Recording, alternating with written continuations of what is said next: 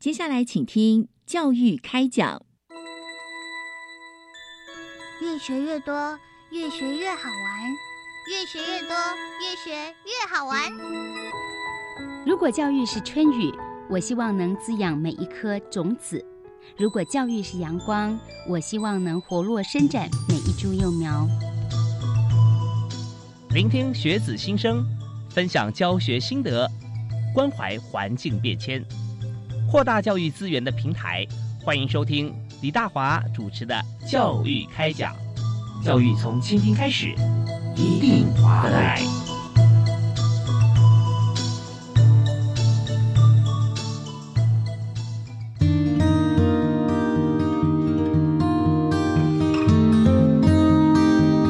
位亲爱的听众朋友，大家好，大家晚安，非常欢迎您在每个星期一跟星期二晚上。七点零五分到八点钟，准时锁定国立教育广播电台，收听教育开讲。我是主持人李大华。我们在今天节目里面啊，和大家谈的这个议题，真的是非常的活用啊，非常鲜活。也就是说，如何从教育现场、从学校啊，跟职场来接轨，然后呢？我们知道，现在在职场上的朋友啊，常常会不管是在进修各种不同科目，或者 EMBA 啊，或者 MBA 学制，呃，甚至哈可以这个出国留学啊，哦，就是进出职场跟学校之间之频繁啊，现在已经变成显学了。所以大家知道说，很多时候我们在学校里面学的不只是好像大家觉得说这是一个文凭，而是说能够在职场上更加精进。那么相对而言啊，我们在学习一段时间之后，也许我们只有在高中哦啊，不管是一般高中、普通高中或技术型高中啊，那在进入再往前哈，专科大学之前哈，想说我是不是可以工作一段时间哈，呃，找到我未来求学的方向，然后我再进入大学求学。哎，这个方案已经执行七年，而且非常成熟。我们今天就要针对呃，今天这个主题——青年教育与就业储蓄账户方案啊，跟大家一起来分享现在最新的成果以及往后的发展啊。所以在这方面，我们要邀请这个最具代表性的特别来宾啊，也是最专业的特别来宾，有三位在我们节目现场。第一位为大家介绍我们整个啊青年教育与就业储蓄账户方案的计划主持人，同时也是国立台。湾师范大学心理与辅导系的讲座教授陈学志陈教授，大家好，主持人好，各位听众大家好，大家听到教授声音非常熟悉啊啊，就想象说在课堂上说听到教授声音啊，这么样子的这个温和稳重又专业哈。在我们节目里也常跟大家来探讨，谢谢，非常欢迎啊，陈教授的呃再次来到我们节目现场。那但今天不止您来啊，您还有两位这个朋友跟你一起来啊。那这两这两位啊，目前我们称为同学啊，现在在大学就读，但是呢，他们已经经过了我们这个方案的洗礼，高中毕业之后就进入职场，然后再回归学校就读来求学哈。这呃，到底像这样子经过了。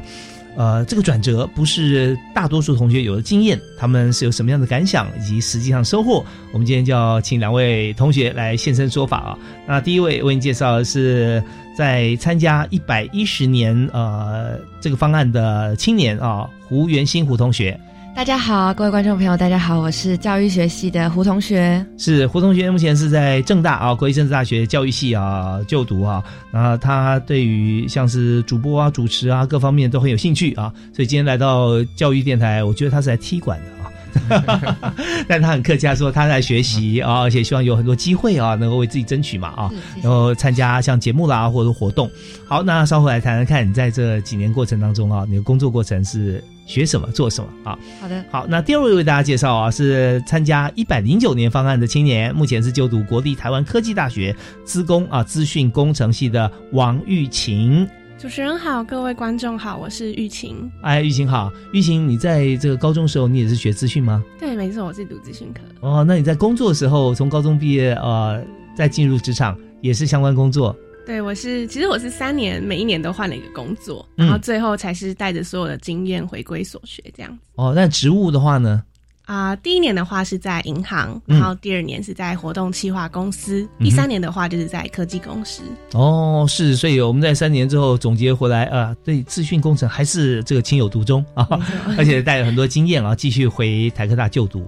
好，那我们从同学简短的介绍里面，我们知道说，在这个高中毕业之后啊，进入职场一定有很多憧憬啊，有很多的学习。所以在这里，我首先呃想先让我们的这个来宾，我们的教授哈，跟大家有兴趣。或者说好奇的朋友来分享一下，我们一百零六年推出嘛，啊，对对推出这个方案啊。那么呃，现在它核心的概念精神哈、我想介绍给大家说，到底高中毕业我们进入职场，为什么哈、能够学到什么呢啊，然后办到现在的状况如何？好好，谢谢主持人。呃，这个方案的核心的呃精神大概有三个、哦，第一个就是协助青年呃适性适才的发展，第二个部分就是希望累积青年人生的下一阶段的基础哦。嗯那第三个部分就是强调学习可以分阶段呃进行，而提供完整的升学配套措施哦。首先在呃学生的呃适才适性发展方面，我们知道很多现在高中时百分之八十五的学生直接就进入大学就就学，是但是他们对他们自己未来生涯的方向啊、很多并没有非常的了解，以至于进去大学之后，往往会觉得学会所用，学会所爱，就耽误了他大学的时光，非常可惜。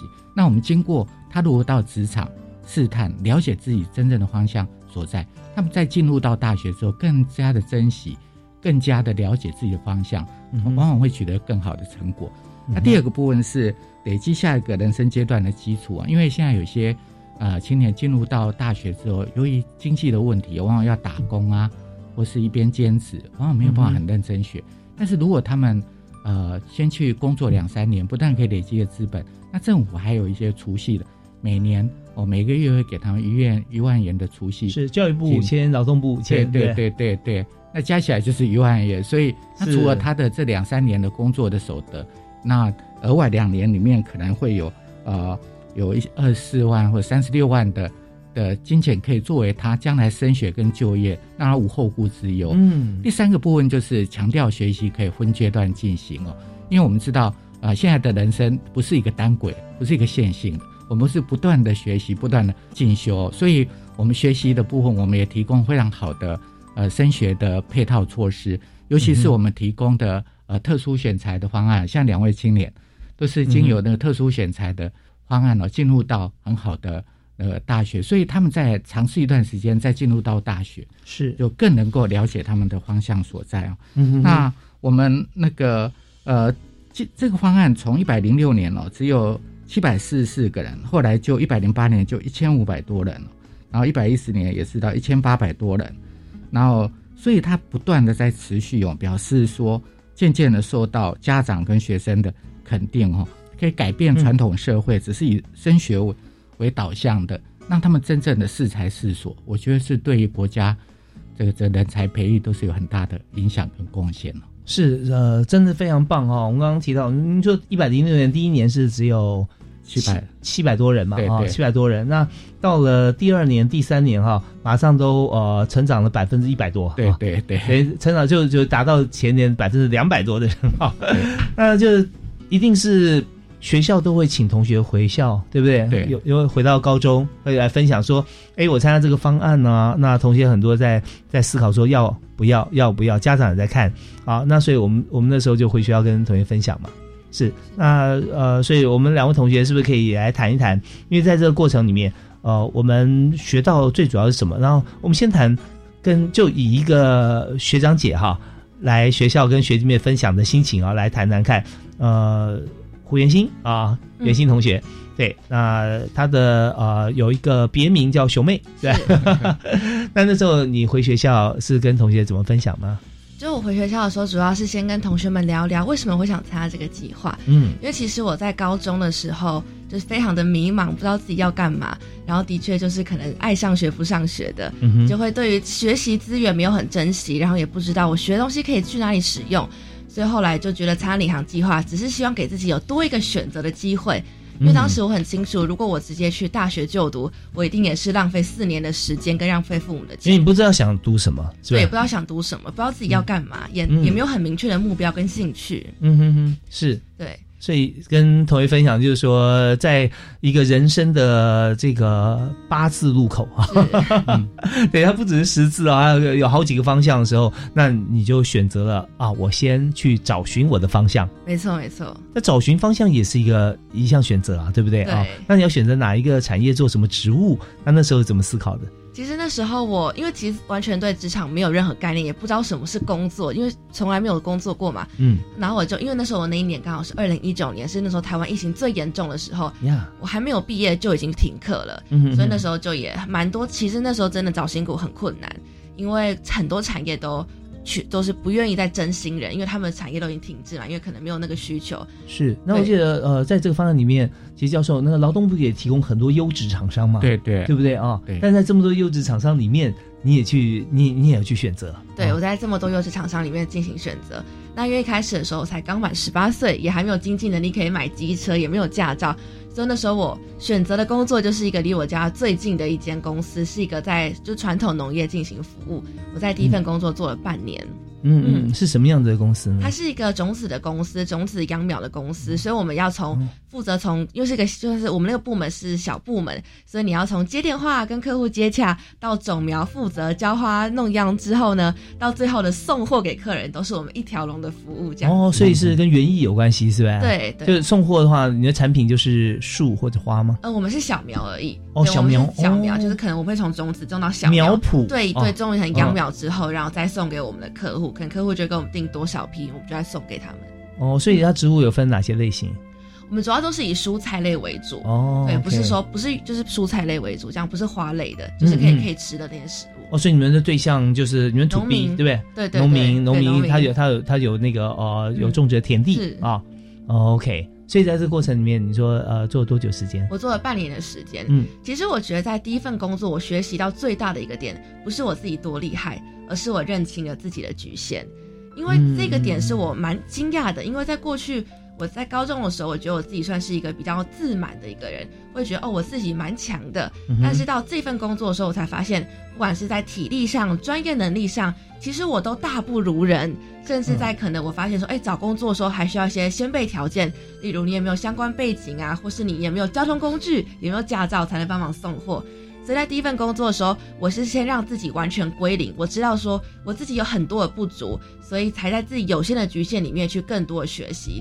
那我认为其实对现在的高中生来说也很重要，因为现在大部分都是物质条件很丰富，那家长会让小朋友学很多才艺，会在呃不同之中就觉得说哦自己好像很优秀，但其实我们要学习的进步空间还很大。哦，嗯。是这是胡元新同学的是。这个第一第一个半年哈，对，然后学习到的，真的我们常常会觉得说，在学习的过程当中哦，呃，试错是很重要的。嗯，对，当我们不知道什么是对的时候，你起码说，呃，先排除一下说啊，什么是我不愿意、不喜欢的对啊，那就发觉说，哇，今天。呃，原来不喜欢是我自己的这些啊，哇，那收获大了啊！对，所以教授在这个过程里面也有很多朋友啊，很多呃年轻人跟你有做回馈嘛。对对是是，我们有很多呃完整的配套，比如说我们有呃高中的校长跟主任组成的呃教育辅导团，嗯那我们也有有一些心理咨商师呃组成的呃个案跟心理辅导团。那我们除了在电话，然后还有一些他们可以线上来预约一些咨询外，我们也每年都会实地到他们的工作场域去，呃，跟他们做实地访问，然后配合劳动部，我们一起去了解他们状况。那其实他们都还蛮感动，就是他们工作都还有人去呃、哦关心他们哦，对，是然后也也可以给他们很好的支持，帮他们解决他们碰到的问题。哦，这真的很棒哦！就是觉得说我我不是自己很孤单一个人在这边啊、对对对突然从教室里面啊、变成一个工作场域对对，的一个一个工作者。对，那刚才袁兴特也提到说，你最最大收获就是发现自己的不足哈。是你那时候不足有哪些地方？我觉得其实不足的地方包含有很多，包含像在人际沟通上，因为过去我们的互动都是跟同学，会不知道该怎么跟客户去沟通，介绍我们的产品，嗯该怎么去跟我们的上级主管或同事们进行合作，然后再加上我觉得，因为当时自己真是最菜鸟的一个员工，所以其实我会发现到，可能有些同事觉得啊，跟你搭班有点。不太想要，因为就是自己是最菜鸟，所以其实，在那一份工作上，我真的发现说，就是要赶快去增加自己的很多各方面的能力，包含是与人应退进退的、啊，或是在嗯立刻赶快把我们公司的一些产品弄清楚，在接电话的时候就是非常清楚跟客户介绍，然后让自己可以成为公司一个非常重要的一个员工。我认为是在那份工作上，我有给自己的一个目标跟提醒。嗯，哇，真的是非常重要哈。所以我们知道说，在学习呃，发觉说这个进入一个职场以后，高三是学校里面最厉害的老鸟 是，结果对。电影职场变成一个最菜的菜鸟哈。对，那那时候我们要呃，当你要知道怎么样增能的时候，你首先要盘点啊，是。啊，我这个做不如人，那个跟客户啊谈没有办法达成达成目标，没有订单啊，嗯那我该怎么做？所以我盘点出来之后，然后再学习。我相信你有很多学习的对象。那我们稍后呢，我们听小段音乐，再回来再跟大家分享。当然，在下一段呢，我们也要请这个王玉琴同学跟大家分享他初入职场的一些新鲜事。好，的我们休息一下，马上回来。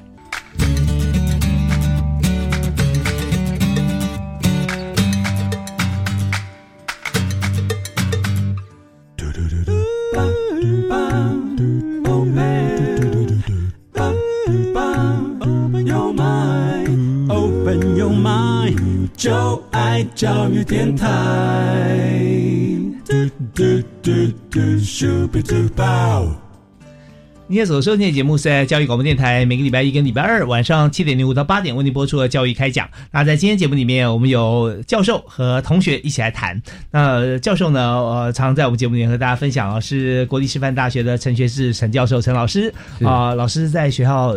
担任讲座教授啊，就知道说他教学的品质有多么的优良哈、而且呢，现在行有余力，我们还在教育部主持专案计划。对，是好，那我们这个专案计划呢，就是呃，今天有两位同学来，青年教育与就业储蓄账户方案，这每一个字哈，其实都有代表它相对的意义啊。那青年教育与就业啊，这个部分就是青年上完高中以后，那他要面对的是很多路的这个选择，是要进大学啊，还是要进职场？啊，那这边说，如果进职场的话，就是就业喽啊。就业的话，那还有一个储蓄账户方案，是，除了有薪水以外呢，每个月还有一万块钱的这个呃储蓄金，对，但是要满两年或三年才能一次提对对对，好，那对青年教育与就业，那既然教育就业啊、以后还可以回到教育，所以再回来会回到大学，对，对对，那时候可以领我们的储蓄金了嘛啊。可。以可以，所以刚刚教授特别讲到说，其中有个重点哈、就是说让同学可以积极的准备在学习时候所需要的资源、是资产、资金。对对。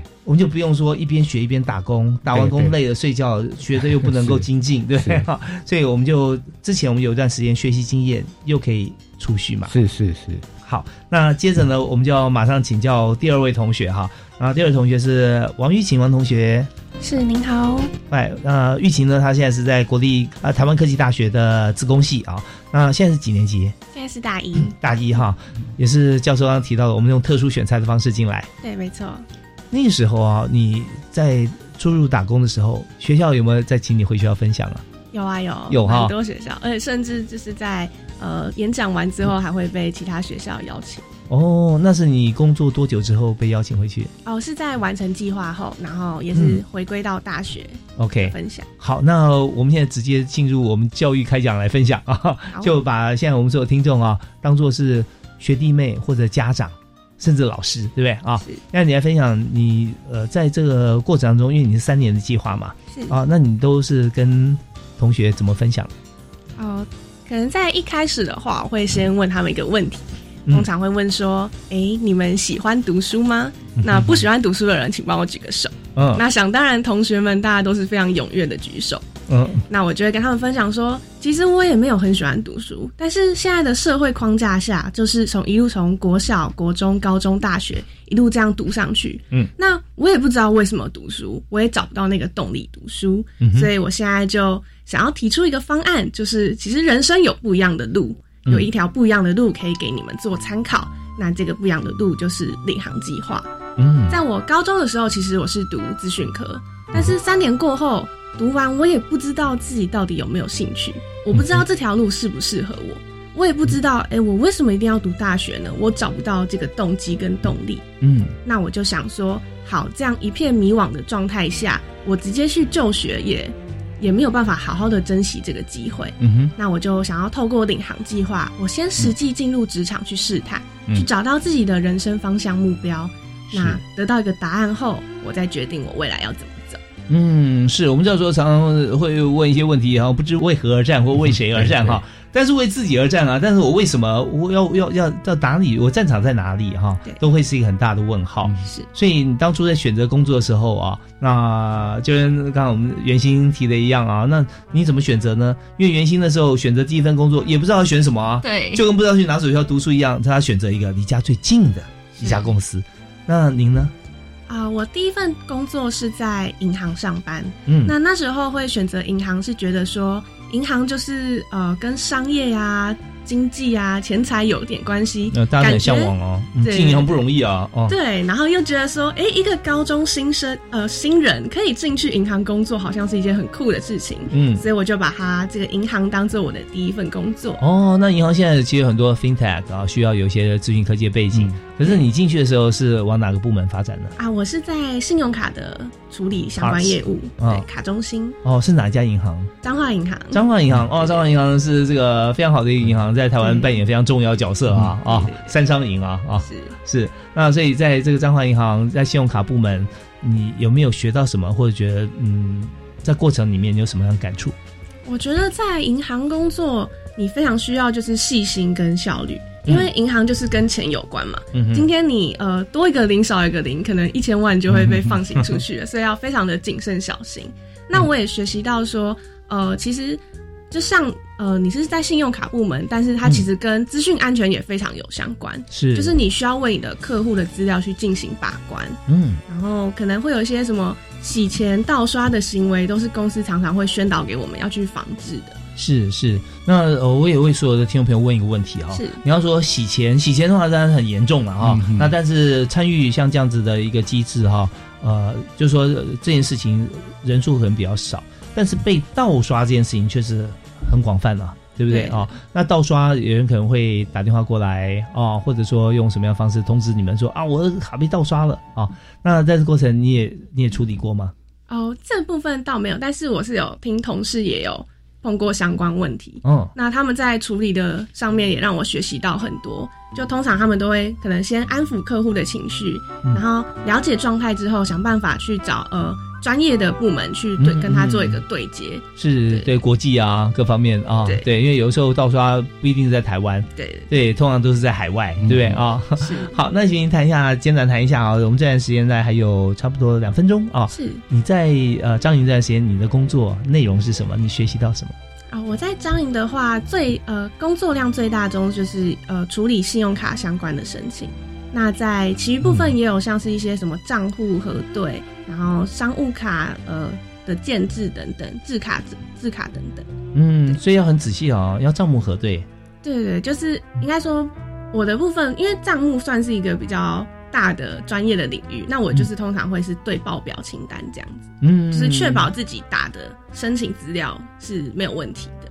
哦，OK OK，就有很多人新申请办办卡的时候，是对不对？有很多资料你要去核对它是，尤其有一些时候，哎呃，包含地址都是嘛，对对对不对？差一号少一号，你记错地方了啊。对对对 对，所以这就训练自己要巨细靡遗、很细的地方都要去顾全到。哦，那这是你第一份工作，对，这是我第一份工作。那你做的总共做三份工作嘛，对不对？那还有另外两份工作。啊那我们稍后我们听完音乐回来之后，继续和大家来介绍。嗯当然，我们知道三年时间不短啊是，中间那怎么样记录我们的成果？有没有自己有些计划记录下来？还是跟别人分享的时候，或者说在呃回应一些主管问题的时候，我们有没有哪些的一些呃新学会的一些方式哈？跟同年龄的同学不一样，也可以来跟大家一起来分享。好，好，我们休息一下，马上回来。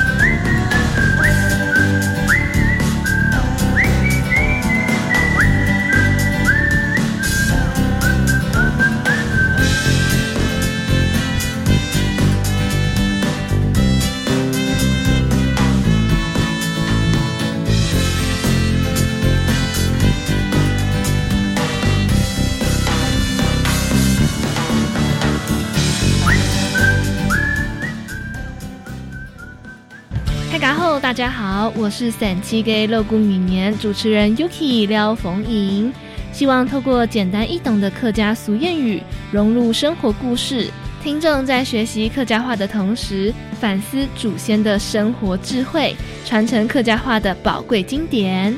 欢迎点选教育电台 Channel Plus，找到主题频道多元文化，聆听单元策展，散七给乐谷米年。这男的穿着军官制服，长得好帅哦。他说我非常的甜美可爱，每天还会嘘寒问暖，真想跟他见面。可是他说钱被部队扣着，要你汇点钱给他买机票飞来看你，对吗？你怎么知道？不要被甜言蜜语诱惑了。当你还不了解对方的背景身份，千万不要汇款与爱情诈骗，请拨打一六五反诈骗专线。以上广告是由教育部提供。同事有人收到一则国道通行费欠费简讯，点连结刷卡缴费，被盗刷了三万元呢。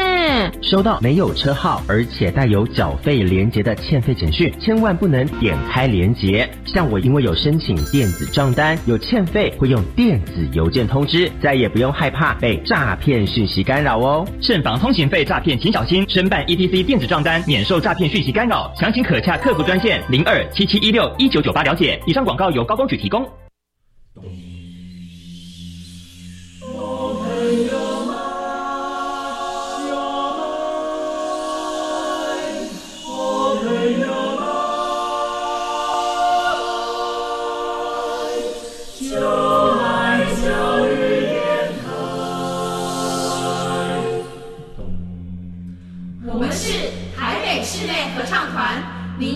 收听的是教育广播电台。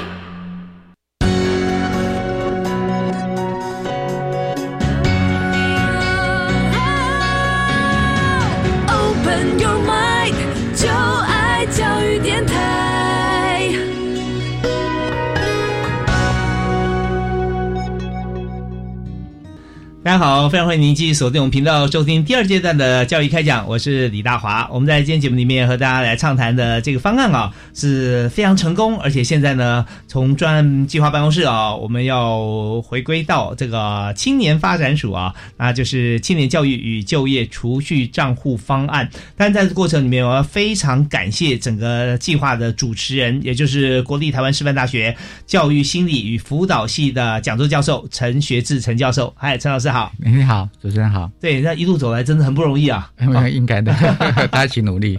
可是你看到哈，年年都有进步，是，而且我觉得跟您专业都有百分之两百的相关。是是，呃，百分之两百是因为百分之百在学校啊，是，另外百分之百在这个计划里面。对，当然是。我们知道跟青年在一起相处的时候啊，那您要负责一些心理智商啊，对不对？要要跟他们访谈。是，有的时候是嘴巴可能没有直接说出他的困扰，是，但从很多态度方面会表现出来，对不对？是。那我们还会做一些呃积极的介入跟辅导喽。是是。哦，那我们今天现场两位同学，不看他们好像适应都很好啊。对对，他们都是亮点青年。对，这也是可以跟学校学弟妹来分享啊，还去不同的学校啊啊。是。对，所以在我们的过程里面，有没有呃也建议同学，因为我们这方案持续在进行嘛。对对。那同学在呃刚听过两小段有关于学生，就呃现在学学姐的分享哈。那有些可能高中生哈也在在思考说我要不要。对不对？要不要我直接先进入职场，再回学校就读啊？那有没有一些在过程里面您所呃看到过啊，或反映出来的一些心理的一些想法啊？或者说在工作过程中啊，呃，有时候碰到一些瓶颈啊，怎么样突破解决哈？但经过您辅导都迎刃而解啊，所以可以跟大家分享一下怎么样准备好心态。其实这个方案呢，我们除了就是有固定的呃辅导团队啊，就是对青年做关心以外，我们也会做问卷，就是了解他们。呃的这个心理的需求，那甚至有一些如果青年他在适应不好的时候，他们在问卷里面会反映出他们的一些呃信号，我们也会主动去跟他们联系，高关怀的青年哦，而且我们在全省都有呃特约的心理咨商师，我们也会跟他联系，然后在他们那个升学舞蹈的时候，我们也会有升学舞蹈营，也会帮他们呃呃就是给他们一些升学，尤其是他们职场的。那个工作的那个呃记录哦，因为他们每这个在他们工作的时候，每两个礼拜都要写一个双周字，记录一下他在是。工作的点点滴滴。我们强调的是说，他在职场也是他学习的一部分。嗯嗯，所以他并不是只是在付出工作赚钱，他也是在自我探索、自我了解。尤其是我们有发现哦，我们对完成计划青年有做一些呃研究分析哦，发现他有三种能力是其他青年比较没有具备。第一种能力是独立思考跟自我管理的能力。哦，这很重要啊！很多人学一辈子都在学这个。对对对，独立思考还是第二个是他比较感恩，而且对自己有方向、有动机。嗯哼，就是会比较有动机哦，也就是自主学习。那第三个部分是他们比较强的抗压力跟啊，我们现在讲韧性、护原力。嗯，那这三个部分都是未来社会啊一个成功的很关键的的因素。那这个东西比较没有办法是用传统的在课堂上来来培养的这种未来具备这种软实力。是是是，所以你刚刚说第一种独立思考、自我管理啊，第二项会懂得感恩，对对对，他们很珍惜学习成长，对对，有动机。其实他们回到学校之后，就会发现说，哎，他们了解现在很多学生直接进入大学之后，他很懵懵懂懂，不知道学这个跟他将来有什么意义。但是他们进来之后就很感恩、很珍惜这个机会。是是，你刚提到特别提到有动机这件事情啊，其实具备要有 user 端的思维。对对对，有时候不是我要的。是别人要的，对对？对，解解决别人需求啊，是创业最大的机会嘛，啊，对对对对。对，所以在这段时间里面，虽然不是在学校某一门课，但却在职场里面，这个大学校里面学到好多呃自我管理啊啊，对未来方向掌握啊，对对，掌舵的一些能力，对对，所以他们回到学校里面，很多都可以当成啊学校的领导领导者，就是可以带领整个班上哦。那甚至有些人担心说，他们是不是这一两年在外面工作？回去之后，课业上会不会比较会有点吃力？其实他们很多青年，他们更知道自己方向。晚上时候他们自己会学习进修。我们也会发现说，以这个我们特殊选才进去的，甚至有些学校，我们的青年都会拿到我们书卷奖，就是班上的第一名、第二名。所以，我们都我觉得，其实青年呃学生并不是说不想努力、没有动机，他们只是不知道他的这样做的目标跟意义何在。那青年出去之后，他们更知道自己的方向，更珍惜说这个不是我有机会读书，不是理所当然的。OK，更加的感恩珍惜，这个是很难透过一般的教育，但在职场就提供一个这个很好的机会。让他们对人生有一个很好的奠下一个良好的基础。真的，在第一年的时候，你知道家长都很不放心啊，很忐忑啊，觉得说哦，我的小孩要要要要去再去实验一次嘛。那事实上，现在很多家长甚至还要争取啊，是是，因为我们都是选了很多优质的企业嘛。对对。那在里面，我们有保障薪资，对对，然后又有一万元的每个月一万块钱的呃，就是储蓄金啊，由政府来帮这个同学来存。那两年或三年之后去学校就读。不会再跟大家一起去考学测跟职考，因为我们有特殊选材的管道，好可以把这个我们的亮点可以讲述出来。是是，但这也不是一个开一个方便门哦，因为它并不简单哦。是是，对，所以我们在这边我们也想请教两位同学啊，我们都是从职场再回到学校，徐云谈谈看啊，在面试的过程当中，教授面试什么啊？我们准备什么？好，那。我们首先也想请袁鑫啊，跟大家来分享一下，你你后来去做特殊选材是正大的教育系，是。啊，那是你最想要训练的系所。其实我原本之前也有考过，就是有跟一般生一起考过师师范大学，嗯，但就是最后没有被录取。就后来其实我的第一志愿是成功大学的部分系，但是我觉得也蛮可惜的，就是跟那边差临门一脚，所以就最后就来到了正大的教育学系。是，那你在面试的过程当中？请跟大家分享一下。嗯，其实正大教育学习它是没有面试，但我可以来分享一下我在面试台湾科技大学还有台北大学的时候。嗯，其实，在面试台北大学的时候，他们的方式非常的酷，他们是先请你看一段影片，之后呢，然后再请你谈一谈你在影片中看到什么，然后跟问一些关键字、关键问题。我觉得这其实就跟我们可能一般高中生升大学会遇到的面试完全差异非常大，因为可能我们都会准备自我介绍啊、动机、自己的特殊经历或表现。嗯，但我其实也被这样的方式吓到。其实我发现，在这个面试中，其实教授很看重是你的独立思考，跟你在这个影片中你看到的是什么样的东西，然后你怎么去解决这个问题。嗯，因为教授会一直提到说，你看到什么样的问题，你要怎么去解决它。所以这是我在台北大学。就是面试的时候发现说，哦，原来教授在教育现场，他们也很在意学生的独立思考、批判的能力。是你讲到陈教授的心坎里了，对，然后能够得天下英才而教之啊，对是是。一大乐事。所以我们在教学过程中，你知道，在上大学课程跟研究所课程会很不一样，是。因为大学课程是比较普遍性的，特别是。是通识啦啊或选修，那每位同学他对于未来期望值可能不太一样。嗯那这教授的心情都是一样的，希望倾囊相授啊，可是吸收有限。可是，在研究所小班制哈、就不同了，对不对啊？那所以我们就希望选进来的学生哈、是具备呃一定的彼此可以互动的程度。所以你既然今年是大一的话，对于这个台北大学的面试的影片一定记忆犹新嘛？是我相信很多听众朋友跟我一样，也想来了解啊，他放什么影片给你看呢、其实我觉得那影片它真的是非常多元，它其实里面包含了环境议题、教育问题、社会污染的问题，它就是一个动画方式呈现。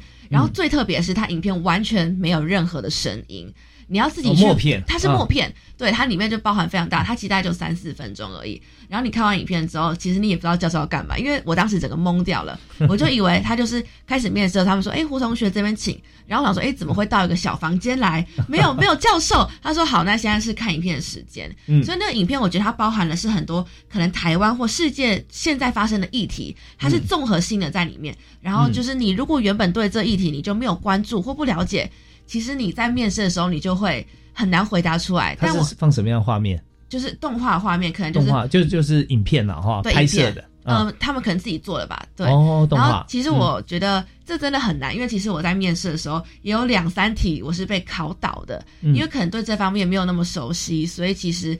在面试的过程中，反而让我自己更清楚说，原来教授或是学校端看重的，并不一定是我们到底学会了什么，而是你也没有在工作之余或读书之余，你去关心这个世界。我认为这也是二十一世纪的人才很需要的一个重点。哦，听起来很多围绕在联合国 SDGs 嗯。指标，对不对？对。啊啊？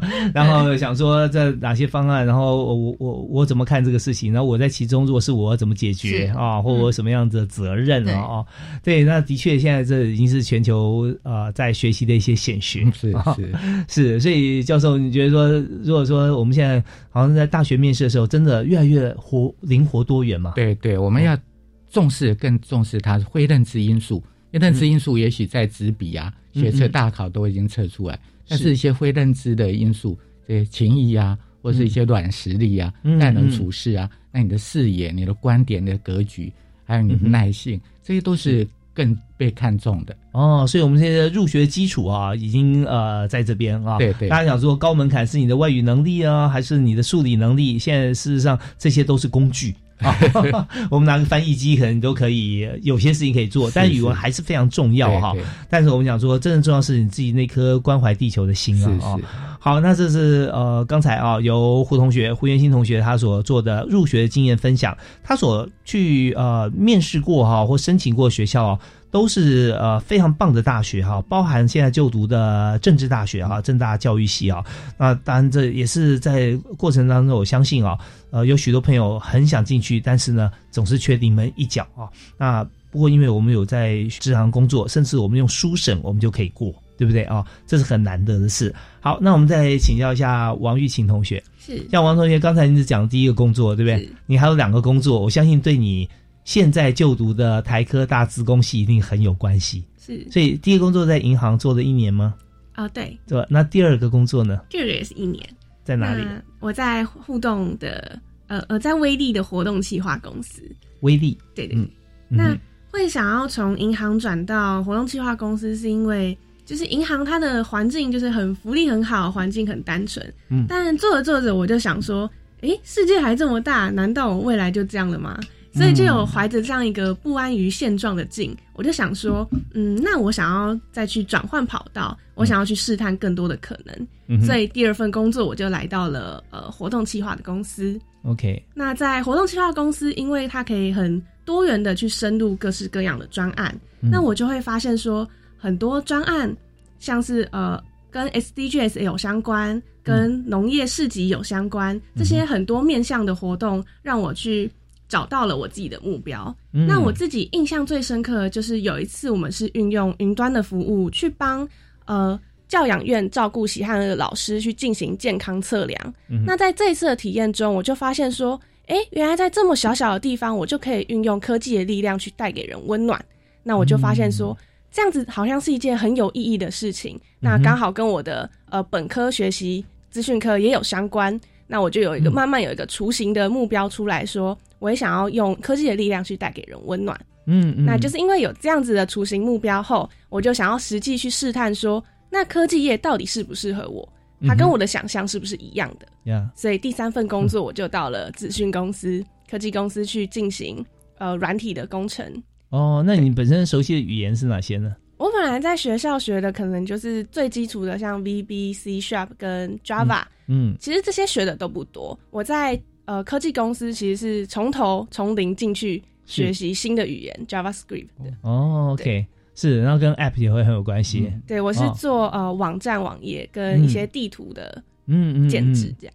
哦，是，所以呃，这是非常实用的一个工作跟语言哈。是。那所以你在科技公司一年时间。对，也是一年，也是一年啊！你在这边有没有做哪些可以跟大家分享的事情？哦，有。我一开始的话是先从比较简单的在地图上的开发一些小维件上面的功能，像是像呃热区分析、环域分析这样子比较地图性的东西。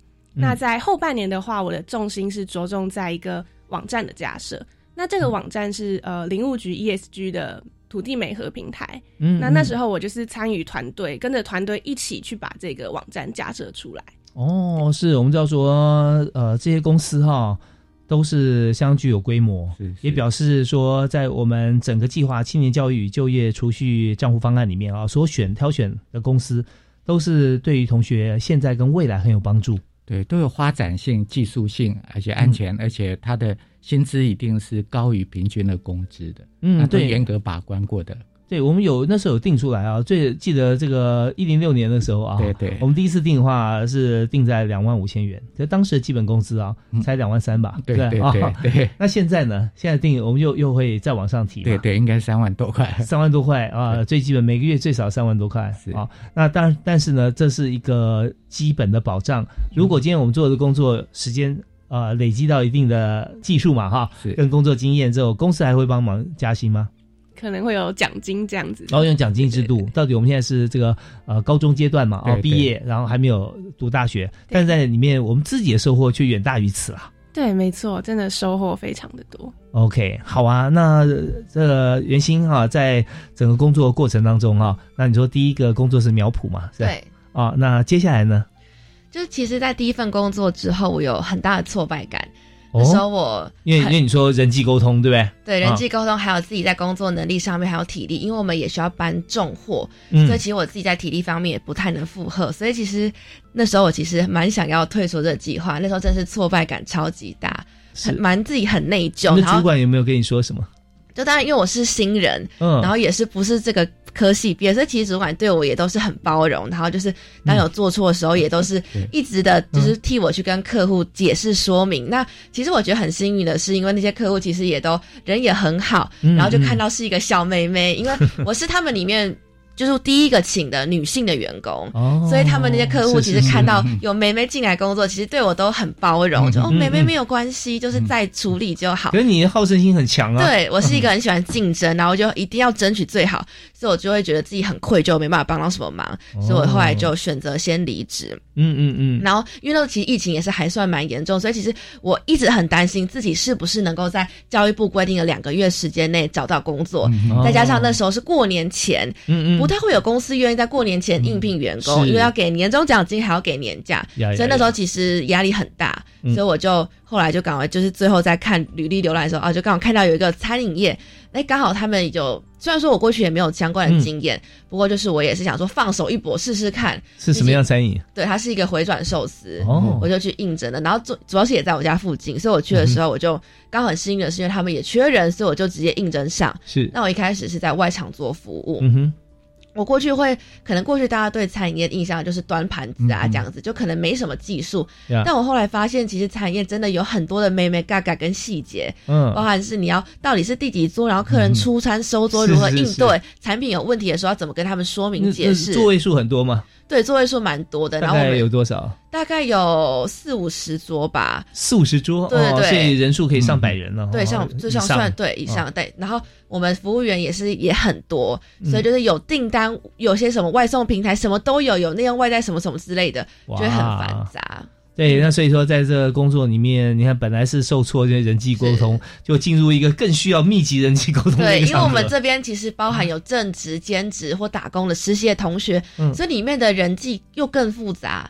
所以我在我在后来外场大概服务了两三个多月左右，我就觉得哎，差不多能够掌握外场的所有的工作，我就跟主管询问说，是不是有机会可以去学习怎么制作寿司，进入内场哦进入学习。内场哇，这个对很积极，嗯，是但是因为我们过去可能内场都会比较是让大学餐饮系的同学来服务，因为他们相关经验比较多嘛。那主管其实也有看到我的积极，所以他们就说好，那你可能等这批实习生离开半年之后再给你机会。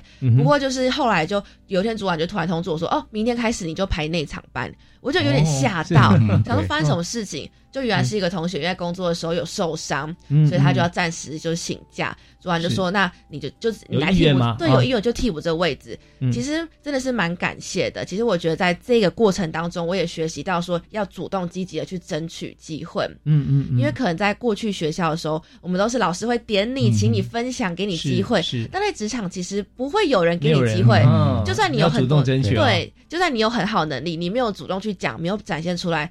其实也不会有人给你机会，所以我就这样子就得到了在那场学习的这个机会。哦，那你现在最拿手的是哪些做 哪些食物？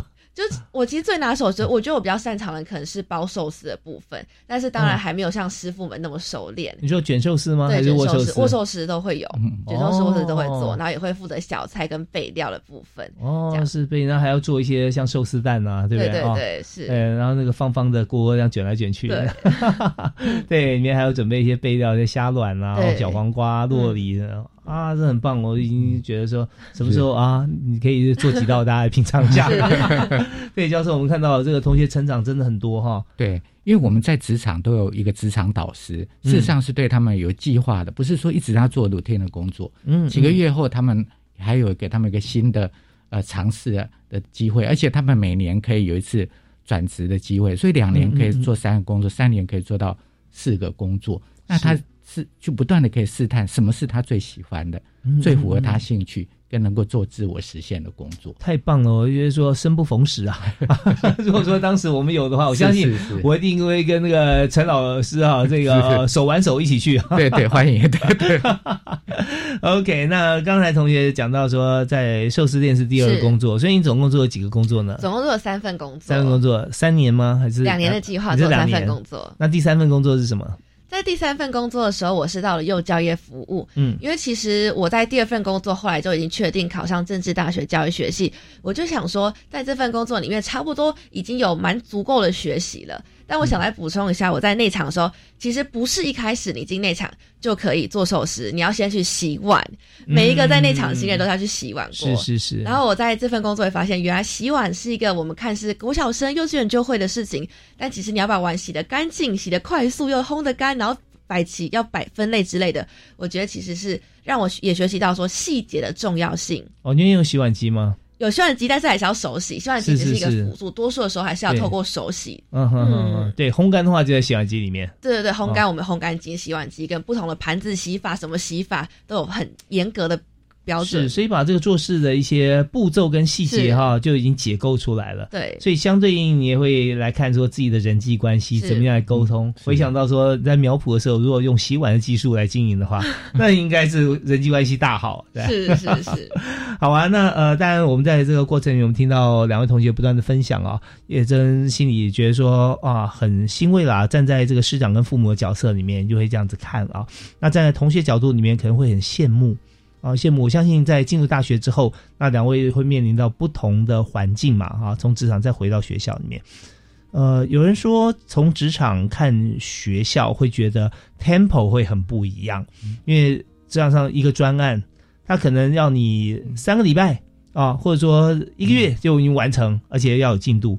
但学校呢，可能十八周我们才学一样东西啊，这个东西可能我在职场三天就要做完的啊。那大家在看在这个事情上，怎么样做心理的调试，或者跟其他同学之间有没有什么样子的差异，或者说彼此之间怎么样协作？我们听小段音乐之后，回来继续跟大家来分享。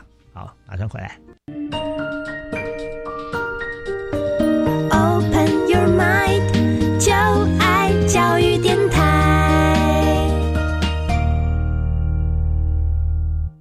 现在教育开讲的节目时段里面啊，我们和两位同学和呃讲座教授哈、也就是今天我们谈的主题“青年教育与就业储蓄账户方案”的主持人啊，陈学志陈教授啊，在畅谈这个议题。好，那剩下最后短短三分钟，我想首先请两位同学跟大家来分享哈。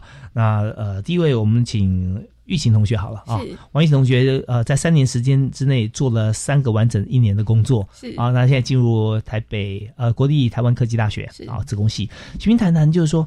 在你现在上学哈，你假设如果你没有经过这三年，跟你是经过这三年哈，学习会有什么不一样？嗯，我觉得没有经过职场进入学校，我可能就跟一般大学生一样，就是呃按照社会的规矩这样上课。那我、我也不知道自己要什么，甚至可能我读到大三、大四完，我还是一片迷惘。但是经过了职场之后，第一个我的目标非常明确，我是知道自己要什么，我才进去读书的。那第二个的话是，我觉得变得非常的不怕生，就是会很勇敢，因为社会这些呃很多东西都已经经历过，都已经有经验了。那你再回到学校，你其实会觉得呃没有这么多事情会让你害怕了。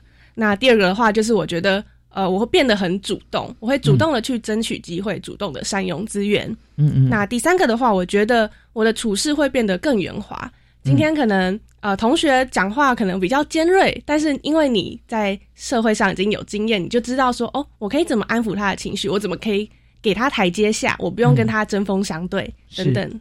哦，是，所以我们知道说掌握时间、争取资源跟圆融处事啊，那这些事都是在学校呃很难直接学到的事情。对。但因为我们的经验多，所以常常也会 maybe 做一些领导者的角色，会不会？对对对。班代会是你啊，对，系学会可能会找你帮忙啊。哦，这可能因为大家可能不会知道我我是比较大的年纪嘛，那大一的时候，那可能呃分组报告，你很自然而然的就会成为一个领导者，去领导大家呃嗯报告要进行的方向，或者是呃可以怎么分工合作。对，嗯对，那其实也让我学到说，可能我以前直接进入呃大学会觉得说，呃差一阶级就是。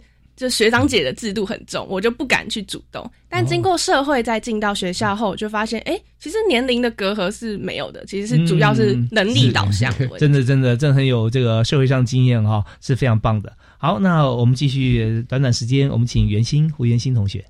我觉得再回来进入大学之后，最让我学习到的是感恩，嗯因为我自己没有想过说，原来我能够坐在教室里读书跟学习是这么值得感恩的一件事情。嗯所以现在回望过去两年的工作职场，或是到现在有机会在这边跟大家分享，我觉得都是满满的感恩跟珍惜。然后另外，其实我认为我自己目前对外的方向其实还没有很确定。